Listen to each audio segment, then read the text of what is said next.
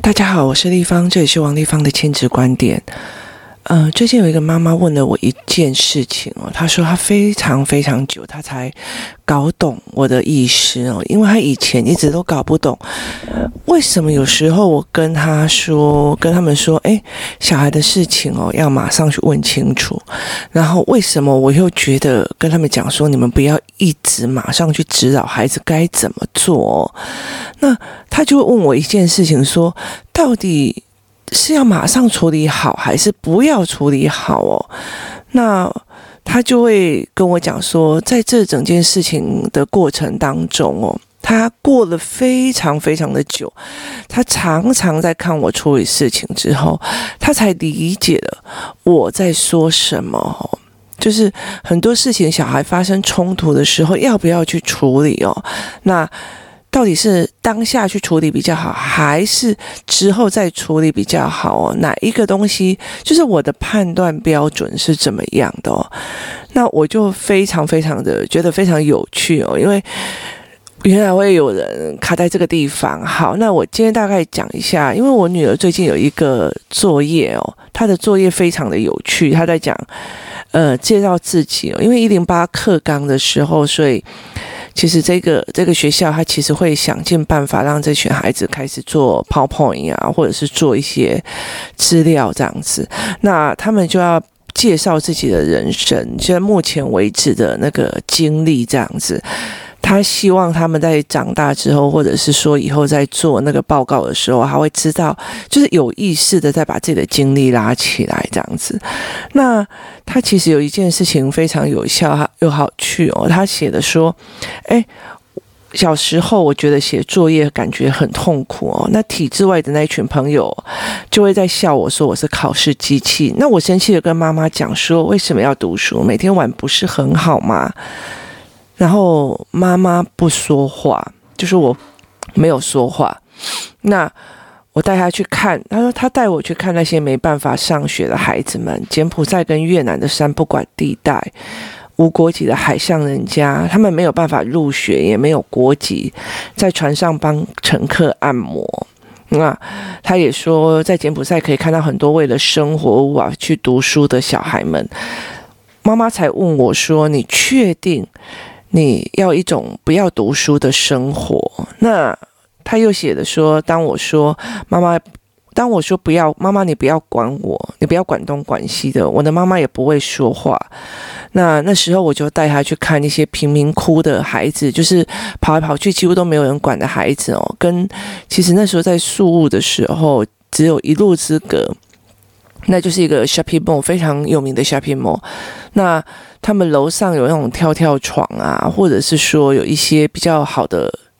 那个游戏器材，其实都是妈妈在妈妈或爸爸在旁边顾着哦。那大部分都是韩国人，因为韩国人在那边读书的孩子非常非常多，所以其实我那时候就会在想说，我那时候我就给他看，就是在街头游荡的那一群是没有妈妈在管的哦。那这一边哦，连玩个跳跳床哦，其实妈妈就爸爸妈妈都会在旁边看着哦。那我就会问他说：“其实你要什么样的生活？”那他的这个报告非常非常长。那他最近也跟我说，他还要再去补几个资料，包括我怎么带他去去跟游民交涉，或者是说去发物资这件事情。那他。给我的一个比较呃有趣的想法哦，其实我觉得在处理孩子的过程里面哦，其实有很多的妈妈也，另外一个妈妈她也有一次问我说，她很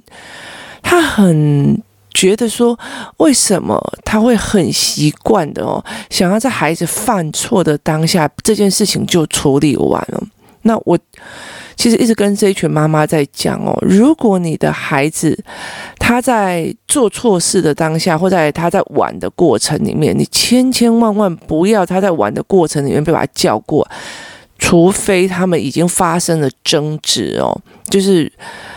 他们发生了争执，或者是已经有暴力存在。那要不然的话，你真的先不要去把他叫过来，你把事情看清楚哦。那如果他们已经发生了争执，或者是说那个过程已经接近危险的时候，我就一定会叫过来，把前因后果问清楚。那。我要的是他们叙述的能力，他们叙述的能力在这个过程里面一定会有卡住的地方。意思就是说，呃，我不喜欢别人摸我的头，但是我哥哥就一直摸我的头，一直摸我的头。然后，那妈妈就问他说：“那你为什么？那那你为什么不要自己去跟他讲？我不喜欢别人摸我的头。”他说：“我不管，我就是要妈妈去帮我讲。”那这整个过程里面，意思就是说，在外面的时候，其实他会在妈妈面前讨爱，而且他会觉得说这件事情我不要做啊，你帮我做就好了。就是这一个孩子会觉得妈妈帮他做就好了，凭什么我要自己做？那也意思就是说，他过度的想要觉得这些事情就是靠妈妈就好了。那。我们会在这整个他的叙述过程里面哦，他去知道说，诶，原来出来外面的时候，他不会自己想要讲，然后他想要叫妈妈去帮他讲，觉得他有人靠，然后他会有一种在外面的时候就有一种依赖性，他不想要自己去面对外面的里面所有的冲突。那比较再进阶一点，我通常都会问他说。为什么你不喜欢别人摸你的头？因为其实，在各种国家里面，或者是在一个地方里面，被摸头这件事情，有时候是觉得他可爱，有时候是什么？那你怎么判断哥哥摸头的这个当下，其实是让你不舒服的，或者是说这件事情你为你怎么定义的？我会比较想要知道他是怎么定义的，那他怎么说出来？那。在这个当下，我是让他把事情说清楚。那他说清楚的时候，我就会知道说，哦，原来在外面他会大量想要依靠他妈妈，他会觉得这件事情是他妈妈本来就应该帮他做的，这就是他的卡点。他的卡点没有必要当下跟他纠结，说你为什么不要自己去说？你就是自己去说，你干嘛不要说？那其实他当下的卡点，你就不要去碰。但是你要把事情的前因后果搞清楚，而且他必须叙说清楚。为什么？因为他以后入学之后，或者是他在外面的时候，他回来的时候有没有办法把他今天事情叙说清楚，是一件非常非常重要的事情。他如果有办法叙说清楚的时候，就代表他怎么看这件事情，就是语言非常非常重要的在这一块哦。大部分的父母都会觉得小孩子要回来，我讲舒服不舒服、开心不开心，这样已经很了不起了。但是事实上，是你有没有办法把这件事情讲得非常清楚哦？那例如说，我。曾经去呃别的地方，然后有有两群两群人马就打起来了。那两群人马打起来的时候，因为你两群人马打起来的时候，你会觉得很害怕，因为那他们的暴动是很大的，因为是成年人打架，那时候你就会觉得很害怕，你会很恐惧，然后你会怕被弄到。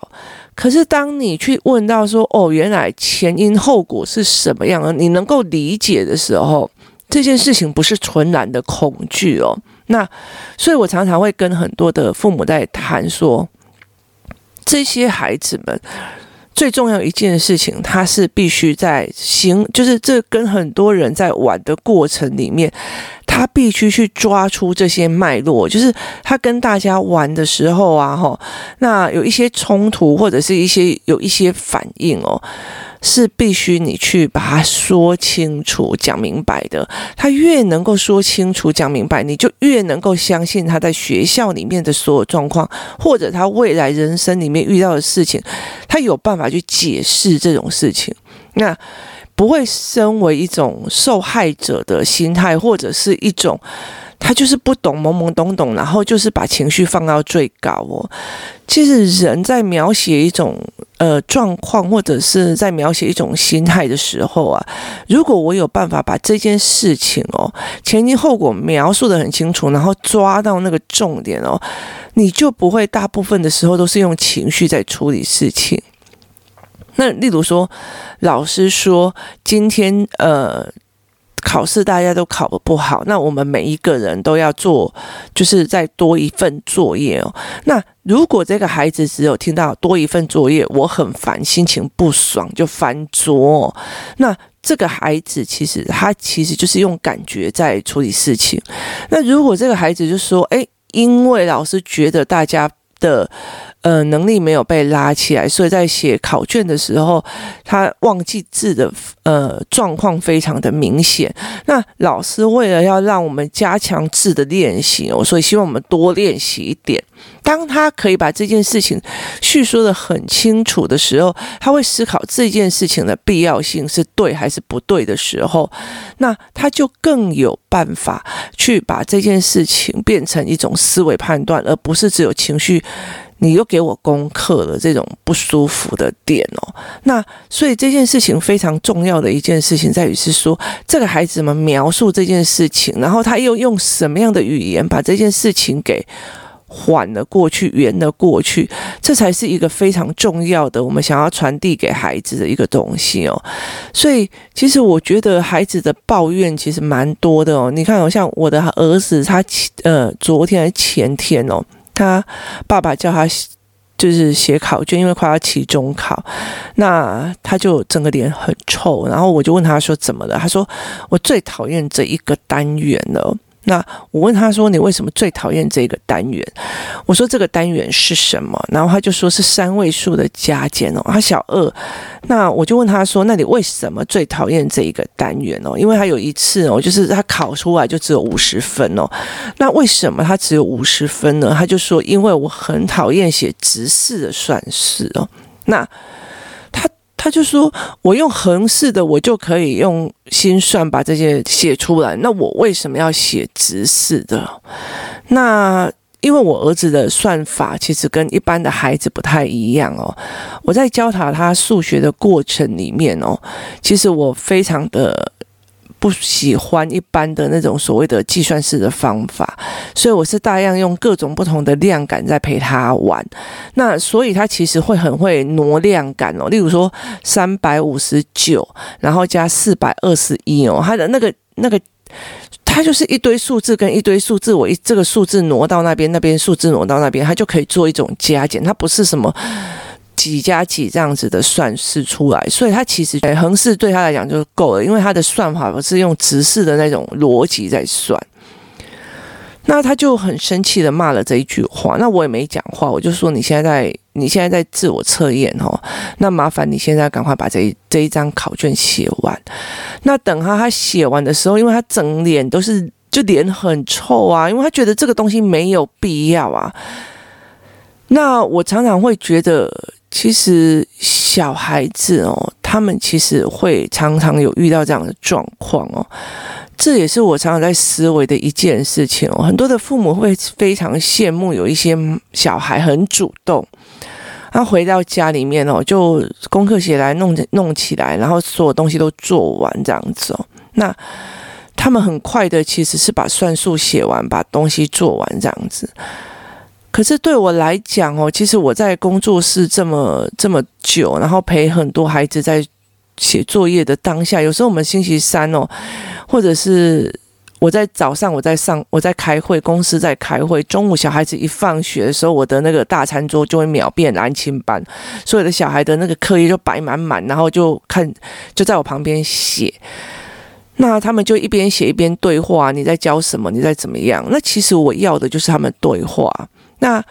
其实你会在那个整个当下去发现一件事情哦。我反而会喜欢那个写作业很不甘情愿的那一群小孩哦，甚至他们会写到 key mobile 的那一群小孩，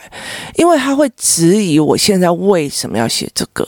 也意思就是说他的脑袋里面他会开始思维为什么要写这个，为什么要做这件事情，为什么要用这种算式哦？就是当他的脑袋他在做一个质疑的时候，那。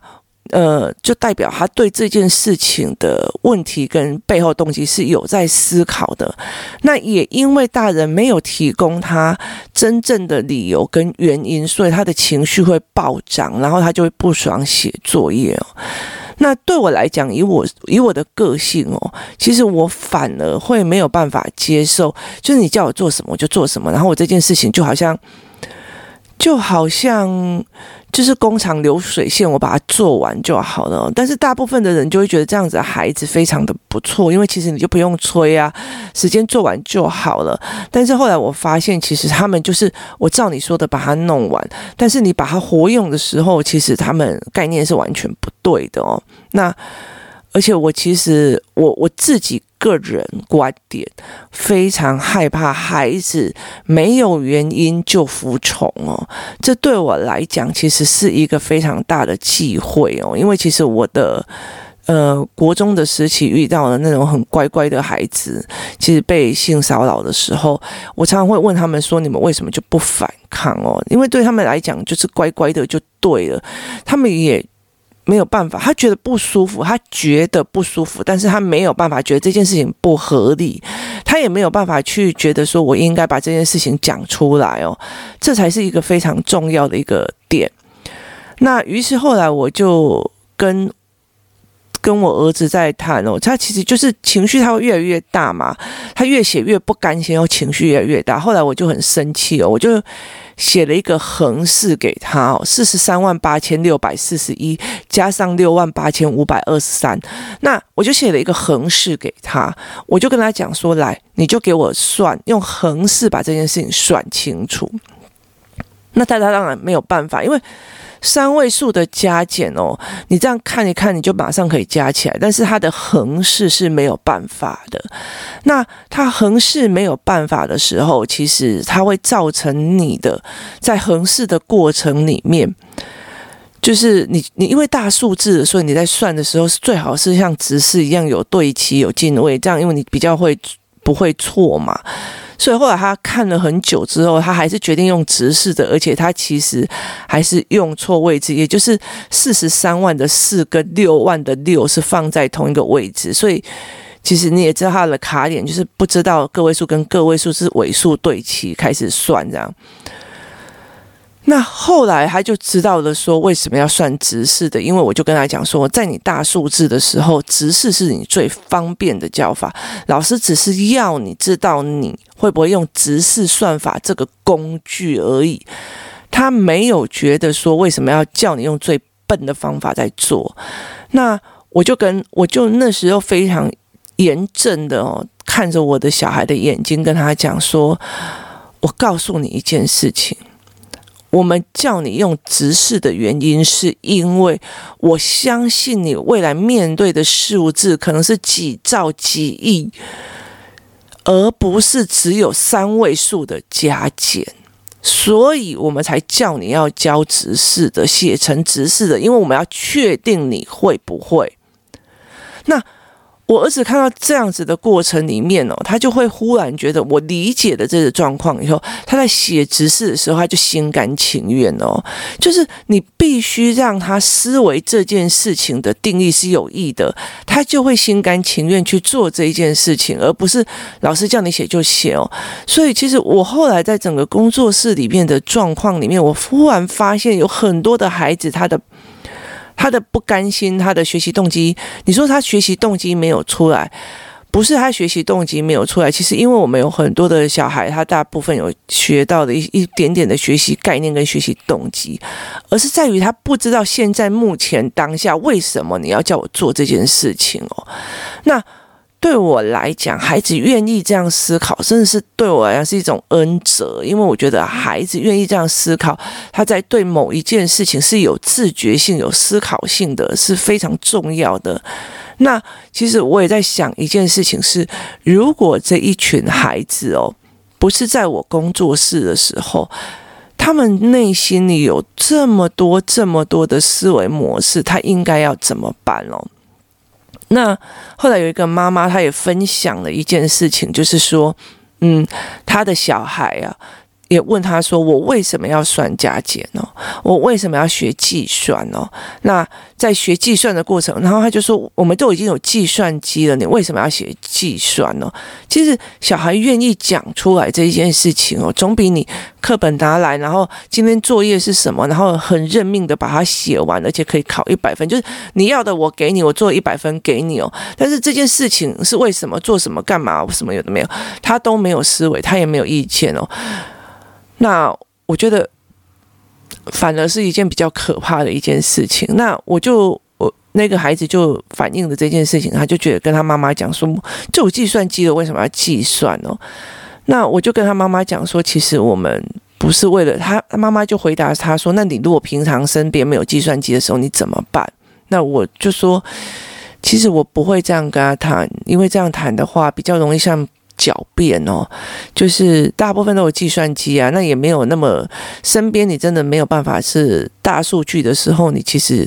就像我好了，我现在有 Apple Watch，只要我问一下，他马上就可以帮我计算出来。我如果跟他讲说多少加多少，他就会帮我计算出来。所以其实我觉得越来越没有必要嘛。那后来我就其实在我就在跟他讲说，其实例如说我们其实，在做计算的过程里面哦。我们最重要一件事情，在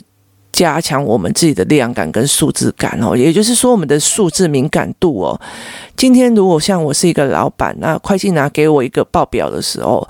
我必须看到你，因为你看到的说的是 Excel 表格，或者是你看到的是他已经计算精算出来的表格。那在那个整个当下的时候，我在看的过程里面，我会在想说，哎。你这个表格里面，那我是不是有很多的东西要呃看一下？说，诶，这个数字好像不太很合这样子哦。那大部分的人会看到哦，都是 Excel 表格，那应该就是对的哦。你没有大概眼睛里面瞄一下那个数字，说对不对？所以其实很容易稍微稍微把它改一下数字，就会错。就会不见，所以也才会有这么多的人可以掏空自己的公司哦，就是会计啊，或者是总务啊，他们有办法去在这个数字上面做做手脚哦。因为其实很多时候老板是做决策的嘛，他大概看一下哦，哎，Excel 出来的哦，然后又是。就是它被列印出来的字体有印刷字哦，所以你会过度的马上相信这件事情。可是当你有数字敏感度，大概看一下、加减一下，眼睛瞄两下哦，那其实你会大概有一点点的概念出来。那其实最重要的一个点是在于是说，你在那个当下，你要不要练这种数字的敏感度哦？这才是一个我觉得我给孩子的一个比较好的思维模式。那我没有说跟他讲说这就是原因，而是他是一个思维模式哦。所以我有跟我儿子讲说，我不相信你未来只有三位数的加减的人生哦，你可能有上兆上亿哦。所以我才会觉得说，直视的这种算法你要不要学会？那他当下甘愿了，他就会想要做了。所以其实，在孩子在卡关的时候。他在卡关的时候，你知道了一个原因的时候，你可以放下。甚至我常常跟工作室的妈妈在讲说，他你就是负责陪他聊天，把这件事情叙述清楚。那你知道他的叙述能力的问题，然后他讲了某些话，他的卡点哦，你不需要马上去。讲给他听，或者是马上想要用教条化的方式去讲哦，那你势必要之后再来慢慢厘清他这个观念，给他一个经验值去厘清啊。所以其实我就跟我女儿在讲一件事情哦，有很多的呃人哦，他们会希望你跟小孩要多沟通。例如说，我女儿在讲说，为什么为什么我要当考试的机器？我为什么要读书？我为什么要写作业哦？那我也没有讲话，我就直接带他去看看没有写作业的人生，你要不要嘛？那妈妈管太多这件事情，我也是带他去看那些是没有妈妈在管的，然后这边是有妈妈在管的。你到底要哪样生活？你告诉我。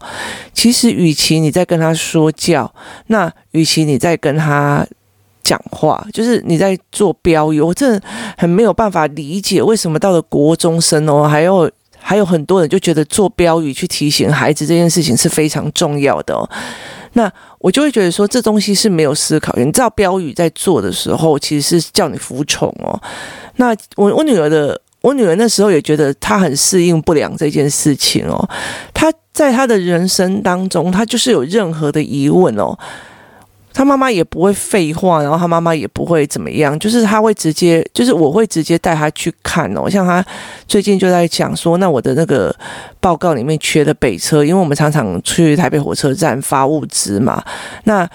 我基于对游民的尊重，其实我都不会拍照啊，通常都会在离开的时候拍下，就是跟建筑物的拍照这样。那他就会说，可不可以再去补啊？那今天。所以我们就会跟他讲说，这种事情其实是很难说的，因为我们在我们在做这件事的当下哦，我们是希望小孩子们知道一件事情，说，哎，我们经历过，然后并且他在经历的过程，你给语言哦，你今天如果带他去。发物资给游民，游民哦，你就刚才讲，你看不读书就是这个样子哦，不好意思，其实你是给他一个语言，然后去面对这件事情。那我们常常去北车的一个很大原因，去发物资的一个很大的原因，其实是。我常常会跟他们讲哦，如果你们的人生哦，其实他们也不是不用功或不认真或干嘛，他们大部分在他人生跌下来的一个时候，没有一个人帮他撑着哦。例如说，呃，他本来也很好，但是问题是，他事业失败的时候，就是其实家人呐、其实给一口饭而已哦，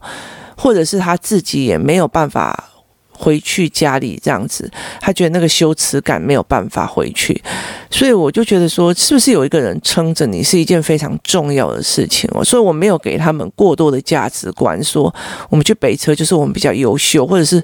我因为我在宿务的时候，几乎女儿下课在在语言学校下课的时候，我们就其实会沿路去发食物跟物资哦。那。这些小孩都会知道你在做什么，然后你让他去看一个世界。所以对我女儿跟我儿子来讲哦，尤其是我女儿，她的印象非常深刻。她那天在写那个报告的时候，她就跟我讲说：“我在这边看我们去热色山的照片哦，其实。”我不会觉得震撼，但是你走了两三个小时走到乐色山的时候，因为那个地方其实警察不愿意进去，计程车也更不愿意进去哦，所以我们都是要用走的，然后沿路就经过那种。真的是非常贫民窟的一个地方，然后沿路都是垃圾跟资源回收品。那他就讲说，在那个当下，在那个氛围里面，还有那个经验值里面，是让你非常非常恐惧的。那他事后也觉得非常可怕，他觉得我妈妈怎么会敢做这件事情？那所以我才会跟很多的妈妈在讲说，很多时候我们以为我跟他说过了，我跟他讲过了，他就应该去。就懂哦，说穿了，你只是在他的认知里面，他就是一个啰嗦的妈妈。那我后来大部分的状况就是一直带着孩子去看，那并且在他看的过程里面哦，引导他思维哦，我没有去跟他讲哦，你看这个好可怜哦，这个好怎样？没有，我就觉得说，其实他就只是在人生里面遇到的这种这样子的状况。那这样子的状况的时候，我们可以做什么，或者是我们可以不做什么？就是他只是在人生的过程里面遇到这样子的状况而得，或者是他的过程他选择的这样子的状况哦。其实他没有一种价值的优败存在哦。所以那时候我会慢慢去再跟孩子讲这件事情哦。那这一集的很大的一个原因是在于是我在解答很多的妈妈在讲哦，看我的文章里面有很多的部分哦，就觉得哦，这个妈妈怎么？不管小孩哦，然后不处理，然后我又有一些文章会觉得说，这个时候你不应该一直去辱小他，就说你这这时候你就要怎样怎样。其实他最重要的一个逻辑点是在事情的当下，或者是有危险性的时候，你去制止他的时候，事情的当下，你其实必须把事情问清楚哦。你们现在在做什么？你可以告诉我为什么是这个样子吗？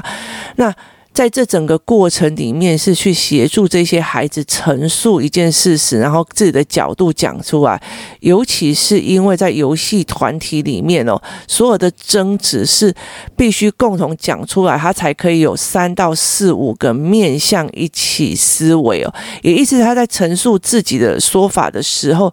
他可以相对去听到别人孩子的说法。那如果有四五个人共同一直在讲这件事情的时候，他也会理解原来这件事情有四到五个人的说法，而不是你感觉到他不让我不舒服，我不舒服这件事情而已。就是游戏团体有一个非常大的好处，尤其他们在语言的结构上，他们会各自一言一语的把整个事情拼凑而成。然后，其实最重要一件事情是，你必须在在这个团体里面把自己的话讲清楚。那如果我们看到小孩子的话讲不清楚，妈妈就会回去练。那讲清楚之外，你还可以理解一件事情。同样一件事情，原来我们站的角度不一样，会有四到五种不同的说法。那大人是怎么把这件事情拼出事情的完完整的样貌的？他也是在学，这才是游戏团体里面哦，或者是我在经营工作室里面一个非常非常重要的要点哦。他没有办法是说哦，你们两个姐弟吵架或者是兄妹吵架这件事情就解决了。其实他必须要人看得越多越广，然后角度越来越多，这才是一个游戏团体里面的价值在。那在那个当下里面，你去协助这些孩子说，你去协助孩子这些把事情说清楚哦，这是一个非常重要的能力。那等到你在这整个过程里面哦，我们去思维他们小孩子卡在哪一个点的时候，事后我们在想教案哦，去把这个小孩的卡点给打破，而不是现场就用教导的方式或教。育的方式告诉他该怎么做吼，因为叫他该怎么做，叫他该写作业的，而不是去思考这件事情的本质跟原因的时候，其实说穿的就是命令听从，命令听从，其实对他的脑袋的思维能力其实没有任何的有帮助。对我来讲，其实我觉得人生哦。有非常非常多的东西，你必须要去思考。那也唯有在他孩子在这个小时候，你愿意讲出来的时候，你才会理解这些小孩子疑问有多大。那最近随着思考课的那一群孩子哦，就是越来越越越有办法讲清楚，或者是他越来学越多的时候，其实他们在跟我谈的事情就越来越深哦，你才会理解一件事情哦，这一群小孩哦。原来在他们的小小的身躯里面藏了这么多的疑问哦，藏了这么多的思维哦。那他们其实，他们其实如果今天没有把他的语言能力拉出来，或把他思维能力拉出来的时候，他其实真的是用感官在忍受他。没有办法理解的事情，这才是最可怕的一件事情哦。你不知道他到哪时候，青少年的哪时候才整个爆发，或者是在高年级的时候才爆发这件事情，我觉得才很危险哦。所以我其实非常 lucky 的可以帮助这一群的孩子，或者是协助这个孩子，他们在对话的过程里面，其实后来我觉得，我觉得这一群孩子他愿意聊天，然后三。天马行空的聊哦，或许在很多的人的眼光里面，这一群孩子哦，就是就是很多人就会觉得说，像我儿子就是会乱讲话，然后搞笑啊，然后字也写不好啊，然后呃写作业也是乱七八糟啊，然后要催要干嘛，然后甚至意见很多啊。不像某些孩子就是很乖啊，时间拿起来课本，然后第一页，然后今天作业第一项好写完了，第二项写完，第三项写完，第四项写完。可是我儿子不一样啊，我儿子，例如说好，你写啊，请他写一个习作的造句，然后就跟你讲妈，这不合理啊，这个课本里面怎么可以写成这个样子啊？就是他会有非常非常的多的意见在跟课本对话，那。乍看底下，他其实是一个不合作的孩子哦。但是事实上，如果真的有办法去引导这个孩子的时候，他其实是思维能力是暴增的。所以对我来讲，哪一个是好是坏，我真心觉得就是父母的个人观点哦。有些父母其实，呃，有些孩子哦，我有些妈妈。就会跟我讲说，虽然这个人会很气，说我好像没有教他的孩子思维模式哦，但是事实上，其实他们妈妈也会讲说，重点我不觉得这个妈妈希望她的小孩会思考啊，说穿了，她就是希望他是优秀，然后。乖乖的会服从，然后知道该做什么。其实真的会思考的孩子哦，他会烧掉妈妈说的脑细胞哦，就是每个月都要去染发一次，因为你的头发已经快要全白了。这才是一个非常重要的问题点在。今天提供大家这样子的参考。我今天的主轴在于是小孩遇到事情的时候，当下把他事情说清楚、解释清楚。他真正的卡点，你不要当下就去说教该怎么做，而是引导他之后卡点的时候，我们事后再来处理，再来引导他思维，而不是你教他对还是错，哪一种是对的做法，哪一种是错的做法。这件事情其实对孩子来讲没有任何思考上或者是思维上的利益存在。今天谢谢大家收听，这是地方的个人观点，我们明天见。